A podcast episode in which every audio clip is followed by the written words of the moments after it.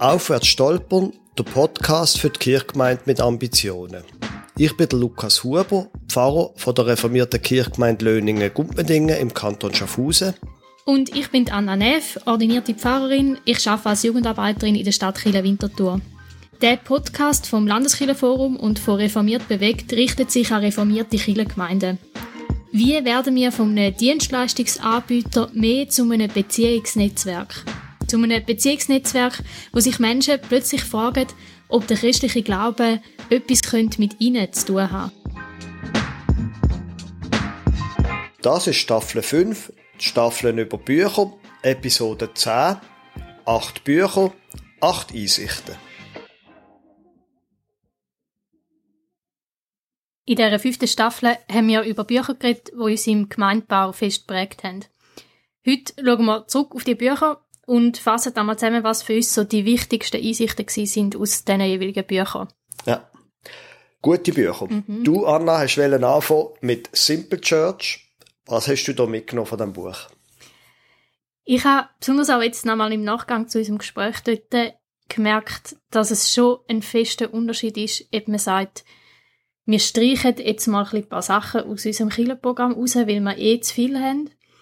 Oder ob man sagt, wir machen jetzt einen bewussten Prozess als Kirchengemeinde und überlegen uns, was wollen wir wirklich, was ist unser Fokus, mit welchen Menschen wollen wir unterwegs sein, mhm. was wollen wir erreichen und dann aufgrund von dem Sachen rausstricht. Weil ich höre im Moment schon immer wieder, auch bei uns in der Kirchengemeinde ist das Thema, aber auch sonst rundherum, so dass man sollte auch mal Sachen streichen und ein bisschen schauen, wo machen wir vielleicht zu viel.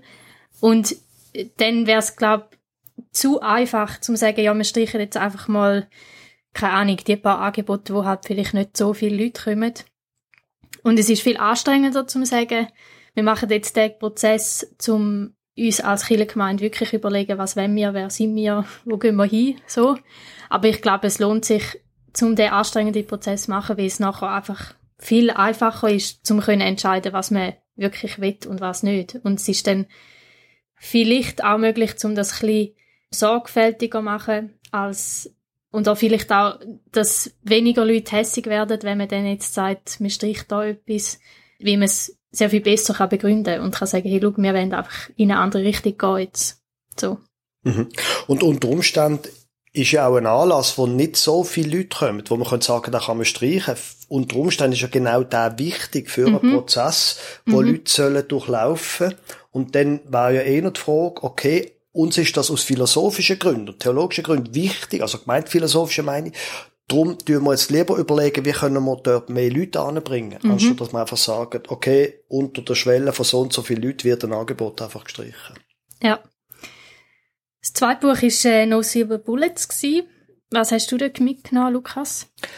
Ich werde dort kurz über zwei Sachen reden. Das eine, was neu war für mich, was ich von Daniel Im genommen habe, ist das Thema, wie Menschen lehren. Er sagt, das hat er von irgendjemand anderem, weiss ich jetzt nicht mehr. Er sagt, Menschen lernen 10% durch formelle Bildung, also durch wirklich konkrete Schulung. 20% lernen sie durch informelles Feedback von anderen oder durch Coaching. Und 70% lernen sie durchs Tun. Also wenn wir zum Beispiel in der Jugendarbeit, wenn das Menschen lernen, heisst das, lassen sie machen, geben ihnen Feedback und natürlich auch ein kleiner Teil, 10% formelle Bildung, Kurs, so Sachen. Das zweite, was ich von Daniel in, in seinem Buch mitgenommen habe, ist das mit den sozialen Räumen. Es gibt der öffentliche Raum, hat er gesagt, wo Großveranstaltungen. Es gibt dann der sogenannte soziale Raum, so 20 bis 50 Personen. Es gibt der persönliche Raum, so Hauskreis und dann der Intimraum, ich mit zum Beispiel meiner Frau oder mit einem besten Freund oder so etwas. Und der Daniel Im schreibt in dem Buch, dass der sogenannte soziale Raum in der Kirche oft vernachlässigt wird. Man hat Großveranstaltung, also da zähle ich jetzt der Gottesdienst dazu, auch wenn vielleicht nicht mehr als 50 Leute kommen. Aber es ist einfach, alle sind ausgerichtet gegen vorne. Und nachher quasi hat man wieder dann das kleine Hauskreis-Dingsbums und er sagt, der soziale Raum, so 20 bis 50 Personen, ist etwas, wo man nicht gut bewirtschaftet als Kirchgemeinde, Mid-Size Groups. Und das ist mir wirklich geblieben. Also gibt's dort auch eine soziale Form, wo wir wenig bespielen und wo etwas zu holen wäre. Weil in diesem Bereich 20 bis 50 Leute kann man so ein bisschen informell ankommen, man hat wahrscheinlich ein Glas in der Hand oder isst ein Häppli und kann einfach Beziehungen knüpfen und aus dem könnte dann mehr werden. Mhm. Also die sozialen Räume nochmal auch in der Kirchgemeinde durchgehen. Das dritte Buch, das wir besprochen haben, A Beautiful Constraint. Anna, das ist ähm, ein rechter Brocken oder? Ja, ich habe es vor allem einfach auch lustig gefunden. Also, oder mich hat es mega motiviert in einem, so ein bisschen auf, eine, auf der kreativen Ebene. Also ich habe zum Beispiel sehr cool gefunden, dass sie gesagt haben, man sollte sich immer antreibende Fragen stellen, wenn man, wenn man etwas Neues ausprobieren will oder wenn man vor einer Herausforderung steht, sollte man immer die Herausforderung oder das Ziel, wo man hat, so formulieren, dass man einen Satz macht mit dem Ziel und mit einer Einschränkung, wo ja. man hat, weil die halt von außen gegeben ist oder weil man sich die selber setzt. Ja. Also er hat das Beispiel gebracht mit der Ikea, wo irgendwie gesagt hat, wir wollen das Tischli, wo hübsch ist, gell? Schön ist, genau, aber nicht mehr als irgendwie fünf Franken oder was auch immer dann kostet. Ja. Und ich habe jetzt gemerkt, bei mir, also auch in meiner Arbeit, brauche ich das jetzt immer mal wieder, zum bewusst so Sätze formulieren, weil es einfach auch Freude macht. Irgendwie, es, es tut einem so ein bisschen dazu anregen, out of the box zu denken. Und ich, ich habe irgendwie dann gerade Freude, wenn ich eine Herausforderung oder eine Einschränkung antreffe. Und es ist nicht so das erste Gefühl von, ah nein, jetzt können wir halt das nicht machen, sondern so, okay, jetzt schauen wir, wie wir das anbringen. Ja es setzt gerade irgendwie Energie frei. Das finde ich mega cool. Unbedingt. Und es ist auch ein, wirklich ein Buch, wenn man es ein bisschen genauer liest und so weiter, wo man wirklich auch in einer Gruppe brauchen Also, das haben, habe ich glaube mal erwähnt in, de, in der damaligen Folge. Wir haben ja das dann gerade mal ausprobiert bei, in, bei uns in der Jugendarbeit, wo wir so ein grosses Konflager planen, so mit 80, 100 Teenies. Wie kriegst du das an? Woher kriegst du die Mitarbeiterinnen und Mitarbeiter? Und wir haben genau das Modell gebraucht und sind dann tatsächlich auf eine Idee gekommen, wo ich selber nicht drauf gekommen wäre. Damals ist es darum gegangen, wir haben herausgefunden, ja gut, wenn wir so etwas Neues planen, das Konflager, könnten wir plötzlich so ein bisschen ältere Leute einladen zum Mithelfen. Leute, die jetzt vielleicht 40 schon sind, die aber ein Herz für Jugendarbeit haben, aber schon lange nicht in der Jugendarbeit sind, weil sie selber Kinder haben oder so weiter. Also dort plötzlich out of the box, wie du vorher gesagt hast, denken und die beiden Sachen zusammenbringen. Also es eignet sich auch für innere Gruppen mit dem Buch und mit diesen Gedanken zu arbeiten. Dann haben wir über Change Management geredet. Zwei Bücher, Who Moved My Pulpit und Leading Change Without Losing It. Was hast du dazu mitgenommen? Ich habe wieder zwei Sachen. Das eine ist von Tom Rayner, Who Moved My Pulpit, wo er einfach sagt, erster Punkt, also er geht ja dort einfach im Kotter nach, Leading Change, also ein Klassiker zum Thema Change Management. Aber sie Punkt, er ist natürlich eben ein Pfarrer quasi, ist, der erste Punkt, den man machen sollte, ist innehalten und beten. Und dort habe ich mich schon, das habe ich mir ein paar Mal in der letzten Zeit gefragt, ob mir wirklich genug betet. Nicht nur ich für mich ganz persönlich, sondern mir als Kirchenstand kannst du dich erinnern an Lukas Kundert, wo er erzählt hat, dass sie im Kirchenrat zusammen bettet und mhm. irgendwie haben wir da wirklich eine Hemmung. Und ich frage mich manchmal, wenn wir vor einer wirklichen Herausforderung stehen, wo wirklich auf merken, jetzt muss etwas ändern, Change Management, tun wir im Kirchenstand, im Leitungsgremium genug beten. Das ist jetzt eigentlich nicht wahnsinnig Change Management so nach Buch, aber ist laut dem Tom Rayner quasi die Voraussetzung. Und das Zweite ist, was ich aus vom Carrie Newhoff habe, Leading Change Without Losing It, ein Gedanke ist, laute Stimmen sind nicht unbedingt die Mehrheit. Mhm. Das ist ja tatsächlich ein Problem, das man immer wieder antrifft. Als normaler, empathischer Mensch, also weißt du, wo ein bisschen Mitgefühl hat, sonst würde man wahrscheinlich in einer Kirchgemeinde mitschaffen, mhm. das, dann wird man geschossen oder so etwas und hat eine Ahnung, oh, alle hassen mich oder irgend so etwas. Aber laute Stimmen sind nicht unbedingt wichtige Stimmen, sie sind einfach laut. Mhm. Und dann, das, das ist auch etwas gewesen, was ich mir mitgenommen habe. Man soll ja immer auf Leute hören und man darf auf keinen Fall sich irgendwie immunisieren gegen Kritik, das ist ganz, ganz schlecht. Aber sich dann überlegen, dass die Kritik, die da kommt, das auf der einen Seite ernst nehmen, aber dann auch nochmal unter dem Gesichtspunkt anschauen, kommt die laute Stimme von einer Person, wo ich mit ihrer Wort Zukunft gestalten, kann ich mir vorstellen, dass die Person, die die Kritik äußert, die Kirchgemeinde in Zukunft führt. Oder ist einfach jemand, der kritisiert. Mhm. Und das ist wirklich, ah, und übrigens noch etwas Drittes habe ich vom, noch auch vom Karen Newhoff, beziehungsstärker reagieren. Wenn jemand eine Mail schickt, anrufen, wenn jemand anruft, jemand zum Kaffee einladen, quasi. Mhm. Beziehungsweise stärker auf die Kritik äußern, als sie angemeldet wird. Ich, das sind ich, zwei gute Bücher. Mhm. Dann, Anna, Crucial Conversations. Ja, da geht es eigentlich auch gerade wieder um so schwierige Situationen, wo vielleicht auch gerade Kritik kommt oder vielleicht eben auch nicht. Einfach die Frage, wie kann man ein Gespräch gut führen. Und etwas, was ich mega mitgenommen von dem Buch, ist so die Grundhaltung, dass das Ziel vom Gespräch immer sein sollte oder vielleicht anders gesagt, die Atmosphäre vom Gespräch muss immer so sein, dass sich das Gegenüber wohlfühlt und sicher genug fühlt, um alles können sagen, was wichtig ist in dem Gespräch. Ja, Sicherheit, ja. Also es geht immer darum, Sicherheit zu schaffen mhm. und darum eben auch immer aufmerksam sein für Anzeichen von Unsicherheit, mhm. also dass das Gegenüber irgendwie sich zurückzieht oder aggressiv wird. Also und eben beides, gell? Auch wenn, genau. sie, auch wenn sie ruhig wird, kann das ein Zeichen sein, dass sie nicht sicher ist. Ja, genau. Mhm. genau, eigentlich, das ist vor allem auch der Punkt, den ich mitgenommen habe, weil es laut werden fällt einem dann schnell mal auf. Aber, dass jemand sich rausnimmt aus dem Gespräch oder vielleicht auch einfach sonst so ein bisschen zurückzieht und nicht mehr so viel macht oder so, ist auch häufig ein Zeichen, dass irgendwo etwas nicht gut ist. Und dass dann die Verantwortung bei der Person ist, die das merkt, um da auf das reagieren, eben auf dieser Meta-Ebene und nicht inhaltlich, sondern ja. wie schauen, wie schaffen wir das, um jetzt da wieder Sicherheit herzustellen. Mhm. Mhm. Ja, das ist wirklich ein spannender Ansatz, ein spannendes Buch. Ja. Dann Designed to Lead.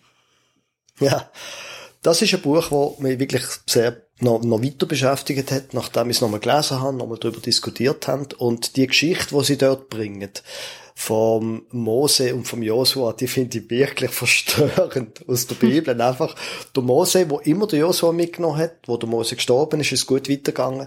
Der Josua, wo ein total integrer Führer von dem Volk war, und wo er gestorben ist, ist alles der Bach abgegangen und es ist vom Josua keine einzige Geschichte überliefert, dass er irgendwie jemanden aufgebaut hätte. Jemand gezielt mitgenommen hätte, gefördert hat in, in, in der Führungstätigkeit.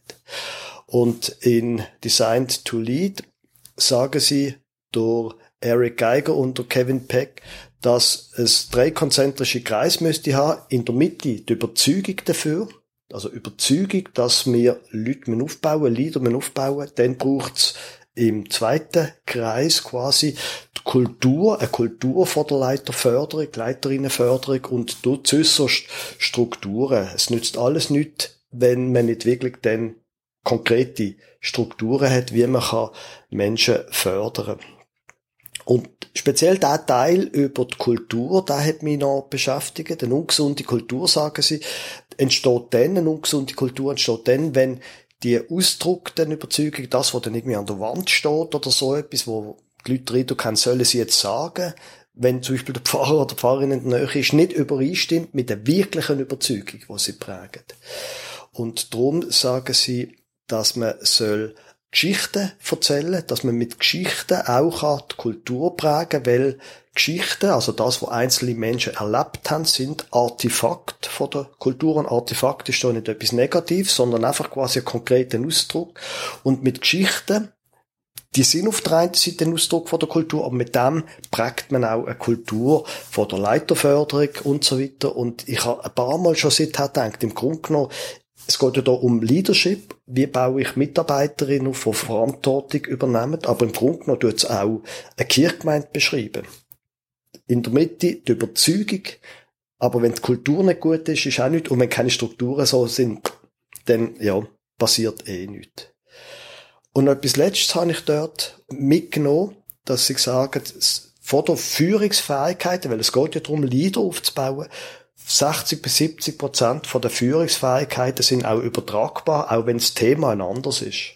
Mhm. Und das hat mich auch nochmal dazu gebracht, zu sagen, nein, ich schäme mich nicht, wenn ich Leute junge Leute herausfordern und auch auffordern, um sich zu engagieren in meiner, in Anführungszeichen, Jugendarbeit, weil das, was sie lehren, können sie auch zu einem grossen Teil dann in ihrer Ausbildung brauchen, wenn sie mal logischerweise noch immer arbeiten und so weiter. Also da lehren sie etwas, was sie dann auch sonst im Leben können anwenden. Ich finde das ein, ein wirklich gutes Buch. Dann, zweitletztes Buch, Anna. The Five Levels of Leadership. Mhm. Ich habe dort vor allem einen Gedanken mitgenommen, der noch um vom Level 2 sagt. Also das Level 1 ist, dass man über Autorität und über die Position, wo man hat, Menschen führt. Und das Level 2 geht dann einen Schritt weiter und sagt, hey, führ doch in dem, dass du dich auch um Menschen kümmerst, wo du mit ihnen unterwegs bist oder wo du führst. Und was ich dort eben spannend gefunden habe, ist so der Satz, wo er sagt, sich um Menschen kümmern, das heißt nicht, dass man jetzt irgendwie alle muss glücklich machen und allen muss gefallen, sondern dass man den Leuten hilft, um ihre Arbeit gut zu machen.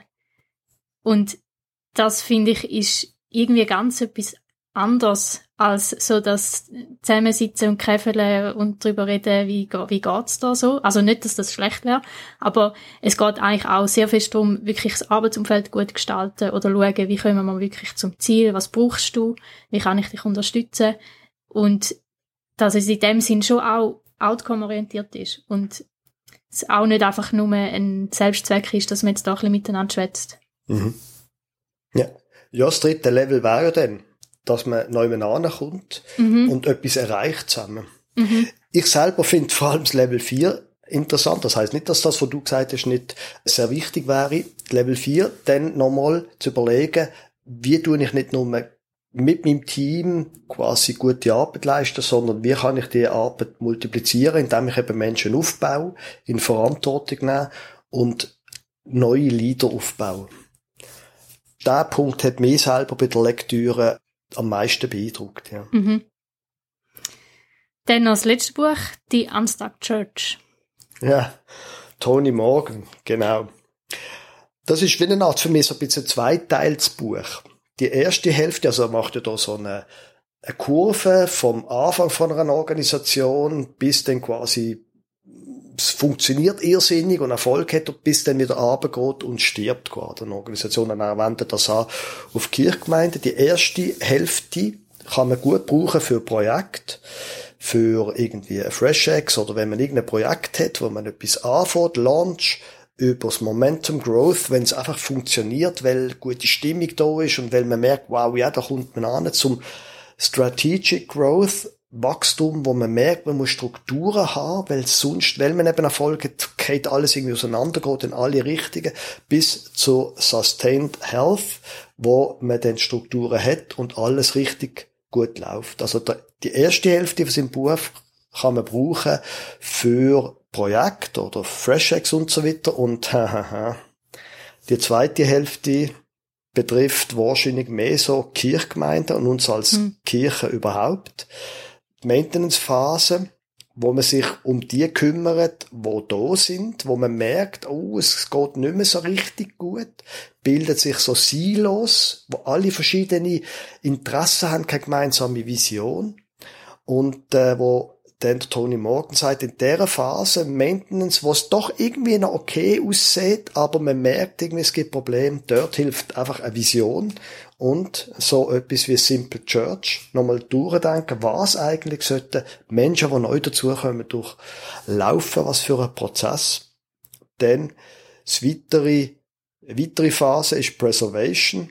Da, man merkt einfach, jetzt schauen, halten wir nur noch den Laden am Laufen aber man spürt, eigentlich müsste sich etwas Grundsätzliches ändern. Es gibt einen Kampf um Ressourcen und wenn man dort dann in dieser Phase ankommt und sagt, komm, wir haben doch eigentlich eine gemeinsame Vision, dann wird das nicht irgendwie beklatscht, sondern jeder einzelne Änderungsschritt wird bekämpft werden und das sehen wir ja in Kirchgemeinden.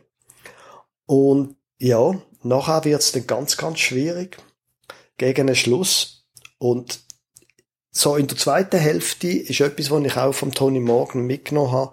Wahrscheinlich wäre ein guter Ansatz auch zu sagen, es braucht weniger Sitzungen, nicht mehr, und weniger Komitees und nicht mehr. Mhm. Also wahrscheinlich gerade in Kirchgemeinden, wo merken, dass es durchabgeht, sind Strukturen immer noch, wie wenn sie groß sind, aber eben, die Leute, die man hat, sind schon viel, sind viel weniger geworden und müssen man auch die Strukturen anpassen. Cool. Ja, also ich finde, das sind äh, sehr lässige Bücher, die wir da besprochen haben. Zu den meisten von diesen Episoden über Bücher gibt es auch Zusammenfassungen. Die Links dazu, zu diesen schriftlichen Zusammenfassungen, gibt es in den Show Notes zu diesen Episoden. Im August starten wir dann mit einer neuen Staffel, wieder mit Gästen. Jawohl! da freue ich mich drauf, genau. Ab August Staffel mit Gästen. Gut, dann ist das jetzt also gesehen vor der Episode 10 in Staffel 5 mit Büchern. Das mal ein Rückblick auf die letzte Staffel von Aufwärts stolpern, ein Podcast für die Kirchgemeinde mit Ambitionen.